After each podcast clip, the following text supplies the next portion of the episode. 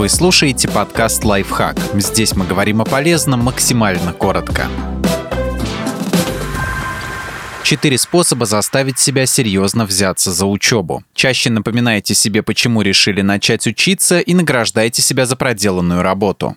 Составьте список причин, по которым вы учитесь. Запишите их на листке бумаги и держите перед глазами. Когда захочется пропустить учебу, перечитайте их. Так вы напомните себе, для чего вам нужно стараться. Например, чтобы поступить в хороший университет, получить стипендию или сменить работу. Записывайте как можно больше причин, и весомых, и маленьких.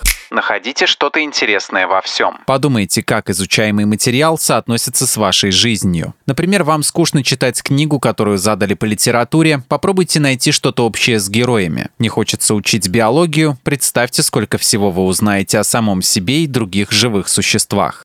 Ставьте таймер. Выделяйте по 30-50 минут на занятие, а потом делайте небольшой перерыв. Как только он закончится, возвращайтесь к учебе. Или попробуйте интервальную технику помодора. Поставьте таймер на 25 минут и начните заниматься. Когда раздастся сигнал, отдохните 5 минут, а затем поработайте еще 25. После того, как повторите 4 интервала, сделайте более длинный перерыв.